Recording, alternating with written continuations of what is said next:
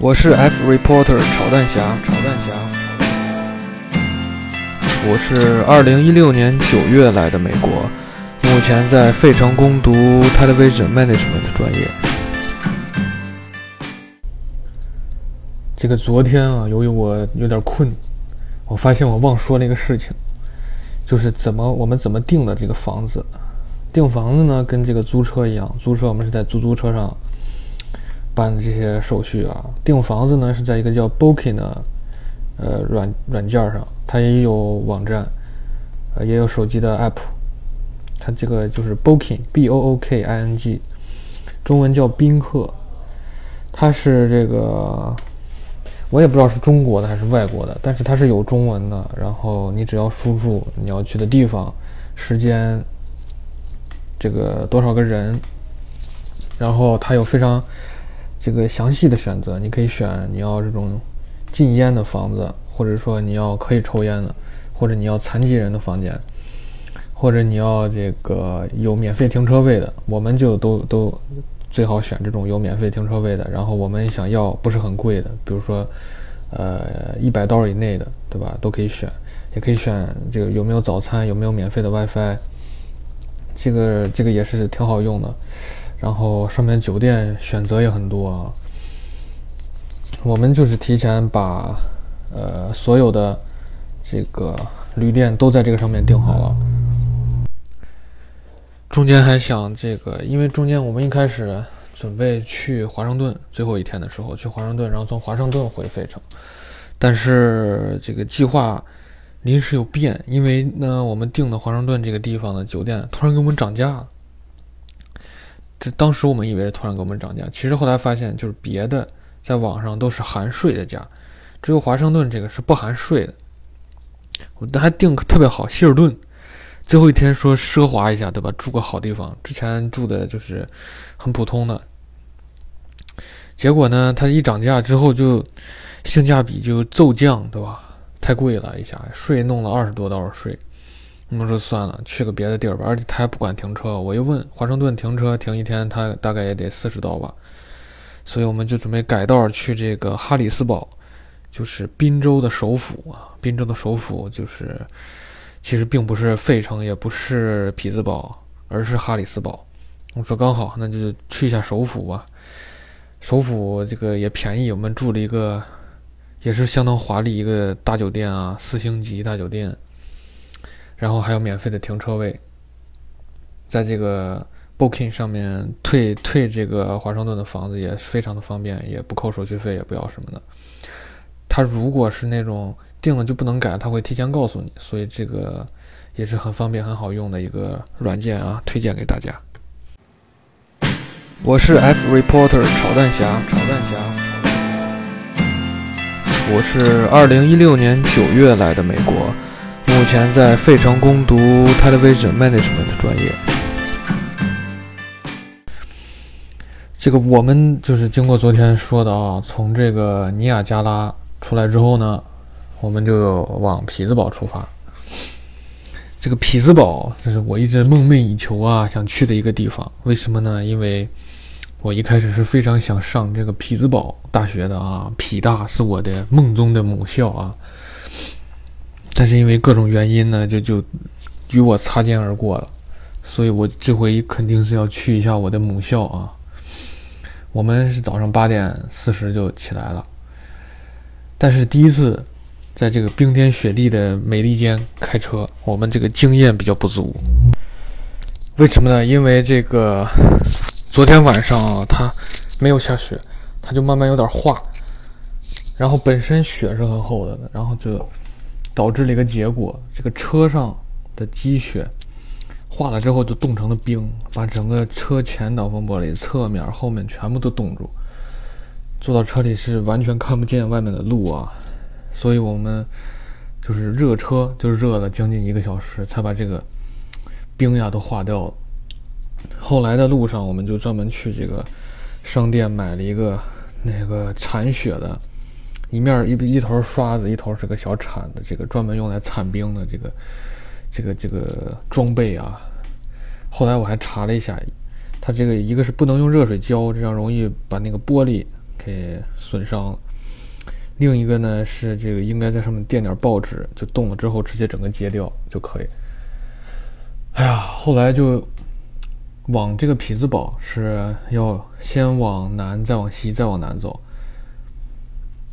先向南开，走到这个布法罗，然后再沿着伊利湖开往西，开到伊利，有个地方叫伊利啊，这个伊利牛奶什么的，这名字都有很多这种很奇怪的名字，伊利、巴塞罗那、汉堡、纽卡斯尔啊，这个把欧洲的各种地名都路过了。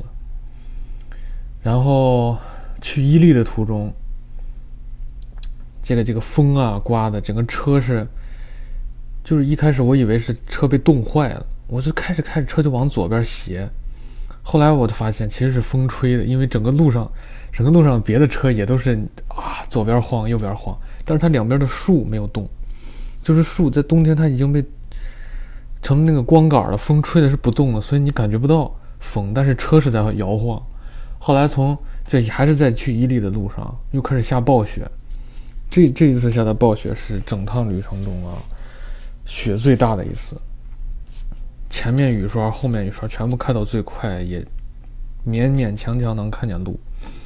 就是车高速，它美国高速上车非常少，有的地方就是就是不像咱们这儿一辆接一辆，有的地方地上那个雪啊都没有被汽车就是压的化掉，而那个雪就积的有点厚。车就是你想变道的时候，前面经常有那种大卡车嘛，你变过去变回来，中间那个变道那一下，在雪上，车车轮子都是站不住的，都是，而且本来风也大，整个车就是哎呀，能不能滑出去，特别可怕。这段路真的最难开，狂风大雨还有雪啊，开的，但是还是开着我浑身冒汗，我都是热的呀。开等开到了之后，方向盘完全一只手你是拿不住的，必须两个手一直紧紧握着才可以。从伊利到匹兹堡这段路就好开一点。从早上八点四十起，然后化冰化到个九点半左右，一直开到下午的将近三点才到了匹兹堡。到了匹兹堡之后，有有一个好事是什么呢？是当今天是个礼拜天，我们这个停车不要钱，匹兹堡大学停车不要钱，周末特别好啊！不愧是我的母校，非常的。大气磅礴，连钱都不要，我们就车停到大学，然后直奔这个研习大教堂。这个研习大教堂就是匹兹堡的一个图书馆一样的存在，但是它非常的高大雄壮啊，它有四十二层。为什么它建这么高呢？因为这个研习大教堂啊，是一九三一年建成。当时是一战刚刚结束啊，入学的人数激增，为了容纳很多的这种知识啊和很多求学的孩子们，我们就建了一个这个非常高大宏伟的研习大教堂，让大家在这里学习啊，徜徉在知识的海洋。这个研习大教堂是西半球最高的教学楼，也是全世界第二高的教学楼，仅次于这个莫斯科大学的主楼。大教堂的里面，就是大家都去参观呢，是什么呢？是它有一个各个国家为主题的学习教室，里面也有中国的。但是我们当时去的时候，中国教室不知道为啥关门了，我们就进不去。这是什么？日本、韩国呀、芬兰、俄罗斯什么，还有很多欧洲国家的这个教室啊，我们都去参观了一下，的确是挺好玩的。但每个教室都不大。就是装修的很有那个国家的风格而已。去完这个啊，延禧大教堂，你还可以上到顶层看一下这个整个的匹兹堡的风景，俯瞰一下。去完延禧大教堂，从它出来之后，对面就是有这个卡内基梅隆的两个博物馆，一个自然历史博物馆，一个艺术博物馆。卡内基梅隆也是一个非常有名的学校啊，但是。这个皮皮大才是我的母校啊！我不会为了它而动摇的，我这个对皮大的热爱啊！但是人家的这个自然历史博物馆还是很很好的。自然历史博物馆它是要票的，是十几刀一张票。但是我们去的时候，因为已经已经在延禧大教堂待了很久，三点多才到，对吧？我们去的时候已经四点多了，他五点就关门了。我们就说这时候再买票进去太不值了，所以怎么办呢？我们说我们去逛一逛他的这个纪念品商店吧。我就逛商店又不要钱，结果我们逛着逛着，哎，就看见这个恐龙的化石了，你知道吧？这纪念品商店旁边就有。恐龙化石，还有一个小房子，是你进去之后，就像你坐在一个矿车，哈，把你往地下降啊，看不同的矿石。再往里走，又成热带雨林了，里面好多这个假的这个恐龙啊，还有深海的动物的骨件儿呀。他们越看越不对劲，我们说这这这礼品商店后面连的是什么？不，我们难道进馆了？对吧？抱这个深深的怀疑，我们就把这个自然历史博物馆给转完了。我们 而且已经找到了去这个艺术博物馆的通道了，就是我们已经走到最上层了。但是我们就这时候定睛一看啊，每个人的胸前挂了一个黄牌子。这个黄牌的什么？就是这儿的博物馆啊，你那个门票很多地方都是一个夹子，让你夹到衣服上。我们俩没有呀，我们俩手里只有一个蓝色的宣传单。我。哎呦！这时候恍然大悟，刚才看见所有人身上都夹这个黄牌子。哦，原来人家是，就是我们是从出口不知道咋回事给走进去，还把人家馆给逛完了。呀，我俩赶紧跑。嗯嗯，然后你，哎呀，所以这个艺术博物馆就没去啊，光把自然历史给转。而且我们出去的时候呢，我们进的时候是从就是博物馆的正门进，然后一不小心从这个它的出口给钻进去了。我们真的不是故意的，对吧？我们没想进去，我们就是想转一转礼品商店，结果一转把自然历史博物馆给转完了。后来我们出来的时候，我们就想，我们到底是咋进去的？百思不得其解啊！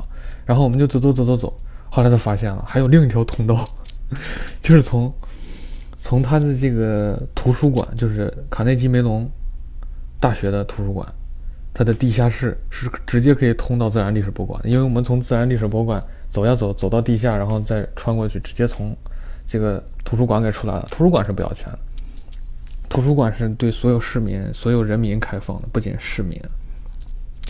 所以吧，这个我真觉得不能怪我们，我们也不是没没素质什么的，我们后面都买票了，就这一个没买票，不是故意的，我迷路了，真的是走迷路了啊！希望他也能原谅我。后来呢，我们晚上是住在哪里呢？我们其实并没有住在匹兹堡，我们住在的这个位置啊，是西弗吉尼亚州的北部。因为这个西弗吉尼亚州，它这个形状特别奇葩。就美国的州，你看不都方方正正拉的块儿？这个这个宾州，就匹兹堡在宾州的西南角。我们本来我们是在它的西南西南角的外面一点住着呢。然后呢，这个西弗吉尼亚州的北部伸出来一个尖尖，刚好就插在这个宾州的西边的屁股上，啊，就是它的尖尖刚好插人屁股的边上，我们就刚好住在了西弗吉尼亚州的最北端。这个旅店啊，是我最喜欢的一个旅店，它叫什么什么名字呢？我不知道说出来好不好啊？它这个应该叫我看一下。叫，呃，詹金斯，什么什么，特，反正名字特别长一个旅店啊，大家可以到这个穷游网上，我有一篇儿这个攻略啊，我就详细的列出来，我每一天住的是酒店是什么，这个我很想念出来，但是我念不出来，它这个名字太长了。这个地方为什么好？一个是它住山上，风景非常好，空气很新鲜啊，免费停车。另一个呢，就是开车五分钟到十分钟，走路应该也不远。往下走就有一片这个沃尔玛呀、宜家呀、Target 也是一个大的超市啊，还有各种吃饭的地方，想吃什么都可以。这个住的地方房间也非常大，床也非常干干净啊，冰箱、电视、微波炉什么都有。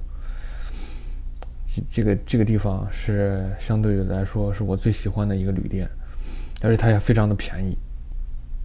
在这住了一天，第二天早上我们就去了这个华盛顿山。华盛顿山也是在这个匹兹堡，我们就又回到匹兹堡了。呃，华盛顿山是一个，其实称不上是山，就是个小小土包。我觉得它并不是很高啊，开车一会儿就上去了。上去之后，它是有一个 point of view，就是大家如果去的时候，谷歌可以搜这个地方，就是一个看俯瞰整个匹兹堡非常好的一个地点。啊，上去之后，我们就把车停到路边，也没有，呃，也没就没有收钱的。就放路边，然后就开始这个这个观观观光啊。其实这个地方晚上来更好。我们是白天去的，因为我们住的地方有点远。如果大家在这个匹兹堡待的时间长的话，可以晚上来看一下这个河对面的这个匹兹堡灯火辉煌的夜景啊。之后我们就开车到这个克利夫兰。克利夫兰离匹兹堡是很近的，只要两个小时，就一路往北走就可以。我们到克利夫兰就中午了，就去吃了一个中餐，因为好久没有吃这个米饭了啊。找到这个网上推荐这个中餐馆一去，我们点了三个菜，一个木须肉，对吧？它炒的像京酱肉丝，还有一个酸菜鱼，就酸菜鱼在我的印象中是这种酸菜，对吧？然后汤就是酸菜的汤，然后里面有鱼鱼肉块儿，对吧？或者你。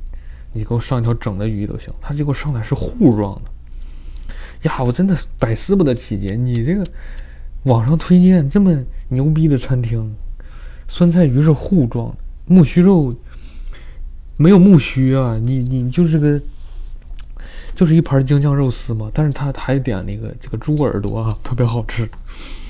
这个店的猪耳朵真的，我没想到给那么多猪耳朵，把我吃了，哎呀。后来我们就去了这个克利夫兰，有什么好玩的呢？它有一个摇滚纪念堂，但是我我不是很摇滚，我对这个摇滚纪念堂我去看了，是看不太懂，我就看个热闹啊。摇滚纪念堂这个盖的还是很很有艺术的气息的啊，这个顶棚都是那种一块一块的，哎呀，这个没没法形容这个照片儿。大家想看照片的话，也就是上我的这个。穷游网啊，你就搜索这个十一天十夜，美国七十七周十城啊，就可以找到我这篇儿这这个攻略了。摇滚纪念堂这个票价是二十三刀，它是呃没有没有学生票的。去摇滚纪念堂旁边有一个克利夫兰的这个棒球场，然后还有一个 NASA 的，就美国航天局的一个。一个机构，这个机构好像就像这个小孩的科技馆一样。如果就带带小朋友了，可以进去逛一逛，对吧？但是我已经是大孩子了，我就我就没有进去，我只是在它里面逛了逛。因为它的从这个科技馆的后门出去，就是一个像码头一样的地方。就虽然冬天给冻住了，但是停着很多的游轮啊，然后湖面都结着冰，还是非常的好看的。这个。我们在克利夫兰就去了这两个地方，晚上就住在克利夫兰旅社，也是一个青旅一样的地方。然后到了第二天，从克利夫兰我们就准备去芝加哥了，就是我们这次旅程的重头戏啊！芝加哥，从克利夫兰到芝加哥开车是将近六个小时，然后也有非常猛烈的北风啊。把我们这个车吹的都快吹出去了。此时从克利夫兰开到芝加哥，我们开的就非常慢。为什么呢？因为一路上有很无数的这个这个测速警察，警车都停的非常之隐蔽啊！警警察真是心机的很。就你看，开一开，突然所有人都慢下来了。这时候你猛踩刹车，因为这个测速警察就在你的身边，真的非常可怕。一路上碰上了有七八个吧，七八个测速警察。这路真的本来其实可以早到的，但是就是谷歌一一查，人家说六六个小时，真的就开了六个小时。等原定的是，但是原定下午三点到，提前了一个小时。为什么呢？不是因为这个超速啊，或者开得快，我们真的这回非常守规矩，而是因为跨了一个时区，无形中我们两个人都续了一秒，续了一个小时啊。